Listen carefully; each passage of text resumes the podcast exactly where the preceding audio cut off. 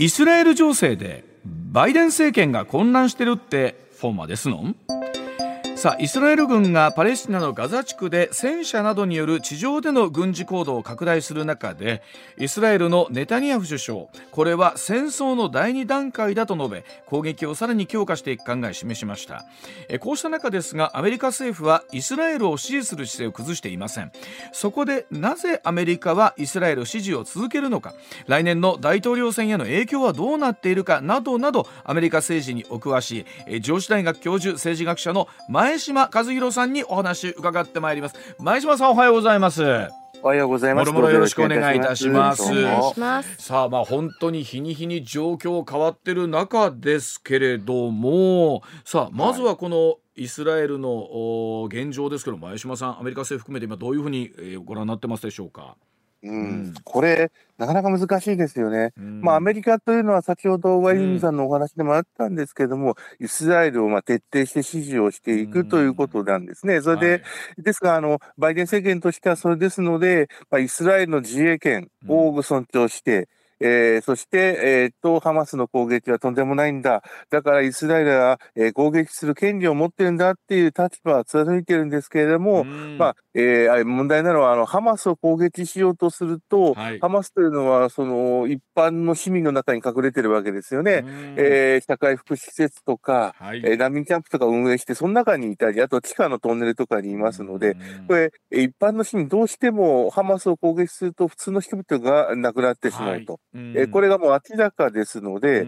イスラエルに対する支援は、やっぱり、えーと、アメリカは強く持ってるんですが、世界的には何をやってんだと、一般の人が亡くなるんだっていうことで、えー、と非常に向かい風になってますね、そのイスラエルにもそうですが、アメリカの立場にもということだと思いますね。え。ーまあ、その現状の中でおそらくバイデン大統領も、まあ、本当にこうどんな思いで複雑な思いでということになってくるでしょうけど今のバイデン政権のスタンスとすると前島さん現時点ではどうでしょうか？改めてですけれども。あ、うん、あこれはもう、えー、基本的には、うん、えーと、イスラエルを支持する自衛権を支持をする。ただ、うん、えー、ネタニヤフ首相のところにバイデンさんが言ってるのはこういうことなんですよね。あの無茶するなと、あの一般市民の方をできるだけ守れ。ただ、攻撃していい難しいですよね。矛盾してますよね。えーあの、うん、攻撃をするのはいい。ただ、えちょっと待って、一般市民の人々を巻き添えにするなっていうのは、これなかなか難しいところですね。まあ、アメリカっていうのは、なかなかやっぱりイスラエル支持はこれ崩れないんですよね。それはあの、えそもそもイスラエルという国家を育ててきたのはアメリカであって、え常に、えー、と、イスラエルの建国以降、アメリカが、まあ、えっ、ー、と、庇護してきたっていう形ですかね。それは、あの、アメリカ国内にも、あの、ユダヤ人で多くて、あの、世界に最大のユダヤ人がいるのはアメリカなんですね。で、2番目がイスラエルということなんで、まあ、アメリカですね、国内問題的なところは多少あって、そうなんですね。それで、あと、あの、はい、えー、こういうこともあるんですね。あの、共和党っていうのは、あの、とても、あの、バイデンさん民主党ですが、共和党の方は、その、福音派というキリスト教の、保守の人たちがいて、この人たちは特にイスラエル支持だったりするんですね。あと、キリスト教ってユダヤキリスト教で、アメリカの一般の人全体も、まあ、7割以上が、まあ、キリスト教徒ですので、自分たちの伝統のところを守るって意識もあるんですね。そのあたりがちょっと日本から見ると、なんでこんなイスラエル支持なんだっていうふうに見えると思うんですよね。あのでも映像を見てますとな、アメリカの国内でもそれぞれがですね、はい、まあ集会を行ってデモのような形になって、なんならそこ衝突起こってるってことなんですけど、あの、はい、今前島さんざっくりそのアメリカ世論というところで見るとやはりこのイスラエル支持っていうところはそのあたりはまだ大きく変わらないというところあるんでしょうかやっぱり。だいぶ変わってきましたね。うん、えー、前はもう圧倒的だったのが少しずつ、えーと、崩れてきた感じですね。そうですか。えー、そうですね。3つあります。1つがやっぱり、えーと、若者と非白人の方ですね、うん、えー、がやっぱり否定的なんですね、イスラエルに対して。これはあの非白人というのは移民が最近増えている部分と、あとはあの若者っていうのはイスラエルが強硬路線をやってるとこしか知らないので、うん、え昔のイスラエルがいかに大変でっていうとこは全然知らないわけですね。あと2つ目が、やっぱりあの、えっ、ー、と、これ、ユダヤ人、アメリカの中のユダヤ人っていうのは、まあ、え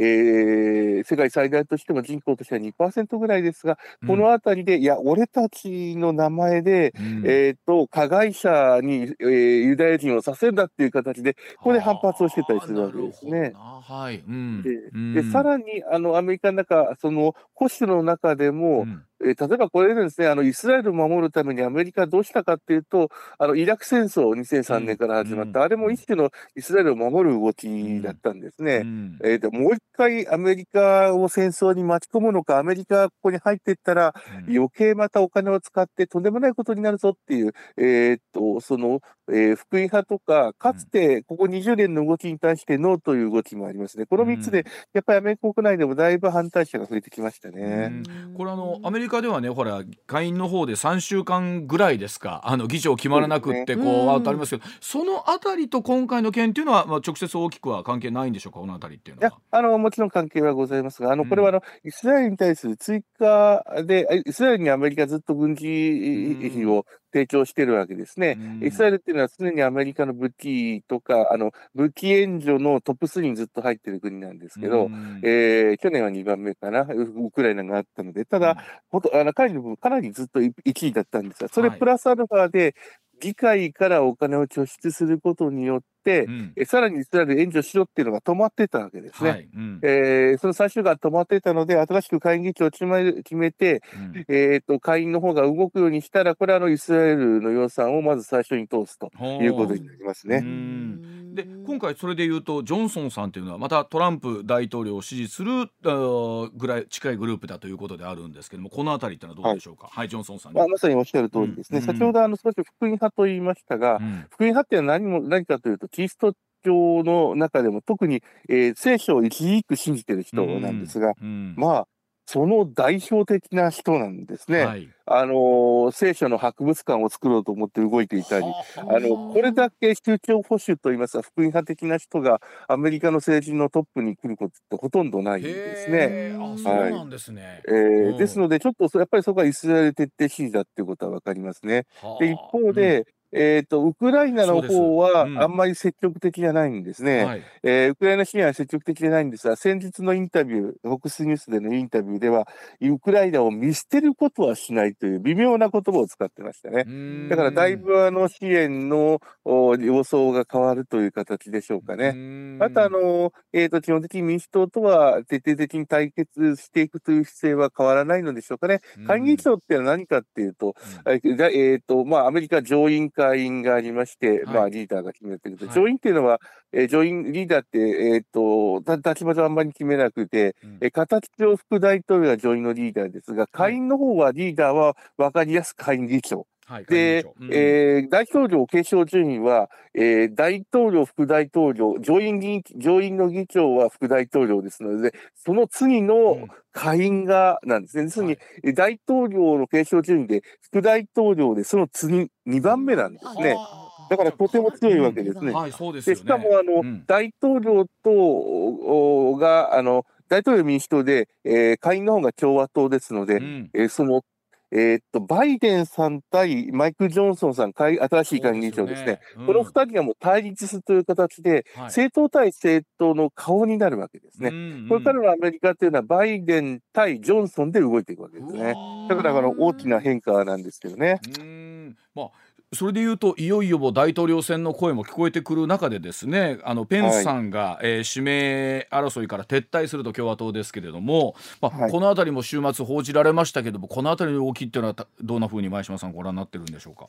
まあ、うん、ほとんど数字が取れてなかったんですね、世論調査で。今、うん、どういうことかというと、大統領予備の予備選っていうのは来年の、まあ、初めからスタートですが、はい、その前の世論調査のた、世論調査の中の戦いで、影の予備選と言われます。ただ、影の予備選でも多くの候補がもうこれからどんどんやめていきますので、まあ、それの影の予備選のもう終盤なんですね。うん、えー、終盤でも全く数字が10%も取れないんですよね。うん、ペースさん。ですので、えー、ナンバー、でも何番目ですかね、4番目、5番目になっていったり、うん、えー、たまに3番目になることありましたけど、大体5番目で、数値としては3%とか、支持率が。だから全然4%、5%ぐらい、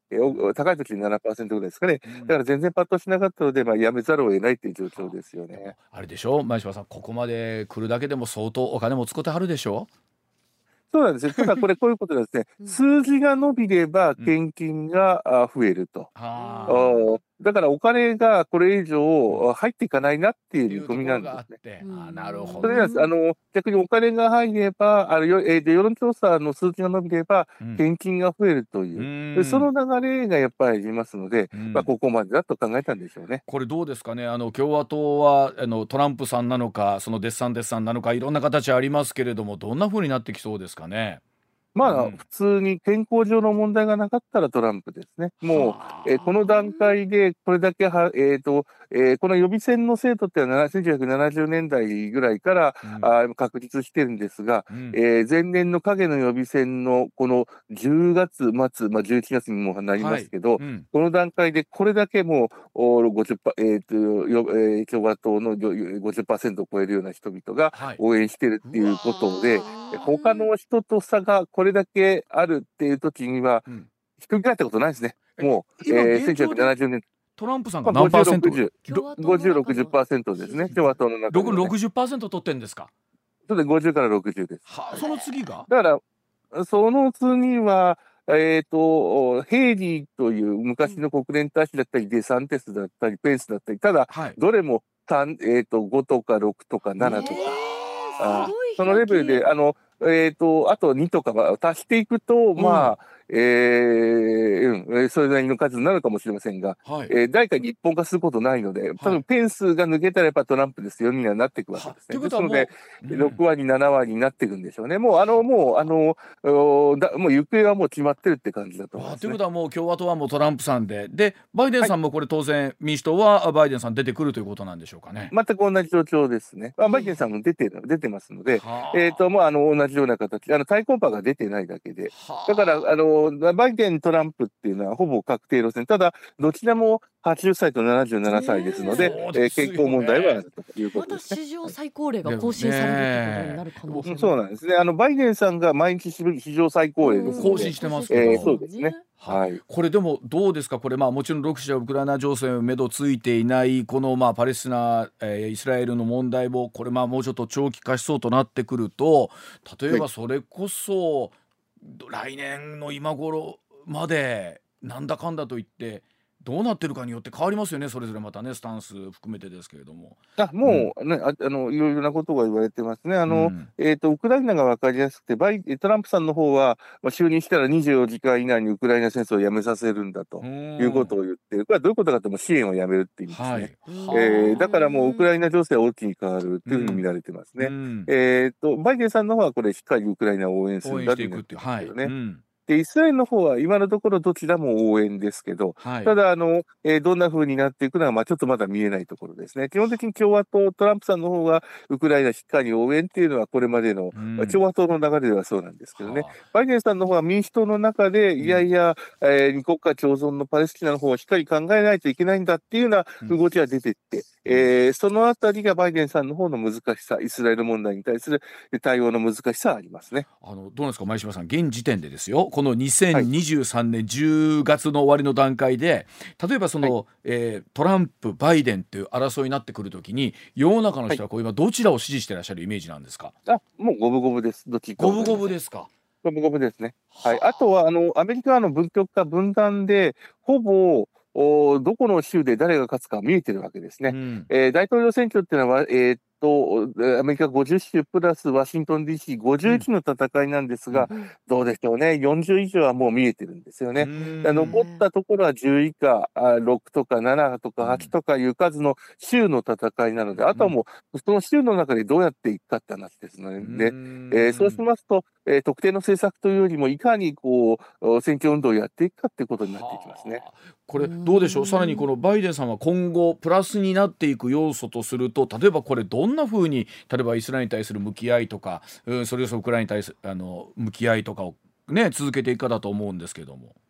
これ難しいところですね。基本的に今のままでいけば、本当にあの各州の戦いだけで決まります。ですので、特定の政策が、例えば景気が良くなったらバイデンが勝つ、トランプが勝つってことはないですよね。えー、基本的にも景気も共和党支持者と民主党支持者で見方が分かれてますので、えー、これ何とも言えないです。今、例えば今の景気どう見るかっていうのは民主党側だったらだいぶ良くなってるねって見るわけで、うん、えー、共和党側だったら全然ダメだと見てるわけですよね。えー、このあたりって難しいところで、例えばウクライナ情勢も、あこれどちらだったら、あの、例えば、えー、ウクライナはやめろっていう方と、あの、いいっていうふうに、これ分かれていって、その支持も、支持も分かれてますよね。イスラエルに対する政策政策に関しては、えー、いろんな調査を見ると、バイデンのウクライナ、えー、えー、と、やっぱりイスラエル政策に対して、党派制、えー、民主党支持者と共和党支持者で見る見方がどんどん、えー、だいぶ変わってますが、うん、でも、このイスラエルが長期化していってで言っていて、バイデンがイスラエルの後ろにいるっていう話になっていくと、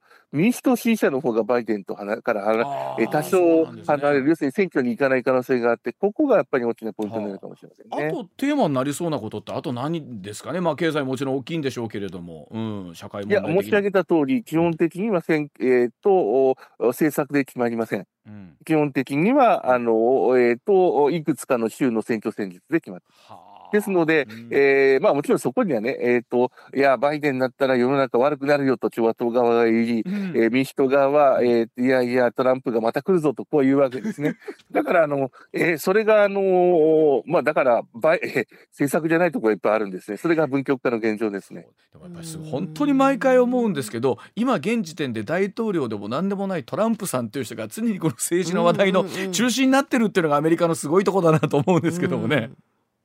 まあ、あの、えっ、ー、と、共和党側はそうですね。民主党側だから、バイデンという名前、いや、バイデンじゃなくてトランプという名前が来たら、それは悪いメッセージと捉えるわけですよね。ね。まあ、でも、うん、トランプさんだって、あれです前の、前の大統領だから、これはあの、今大統領じゃなくても、やっぱり今後っていうことですね。うん、ね。あのー、それはあのやっぱり大きいですよね、そこはね。かつての現職が戻ってくるっていうことは、アメリカの歴史で1回しかないんですが、その1回が、えー、これ可能性としてありますからね、今回はね。これどうですか？例えば、現職じゃなくて、ままま、前ね、前職、前職が戻ってくるってことは、過去に1回しかないですが、もうこの1回が今度来るかもしれませんね。あのどうでしょう？例えばこの1週間、1、2週間というところ近々でバイデンさんのどんな動きに我々注目して見てるとイスラエル情勢含めて見えてきますかね？うん。あのもうかなりイスラエルの話に関しては、うん、えー、逃げ切れない言葉をわざと使ってるんですよね。うん、そうイスラエルは応援するんだ、えウクライナと同じでっていうのはこんなことなんですけど、うん、おただ、言葉がだいぶ弱い、うん、この言葉バイデンさん何かの時にお話を出すかもしれませんけれどもすで、にちょっとかなり微妙なことを言っています。うん、えー、イスラエルでも、えーと、と慎重にやれと、この言葉がどれだけ濁ってくるか、ね、あなるほど。なるほど、はい、かりました。はい。前島さん今週も分かりやすい話どうもありがとうございました、はい、ありがとうございました上智大学教授政治学者の前島和弘さんでございました。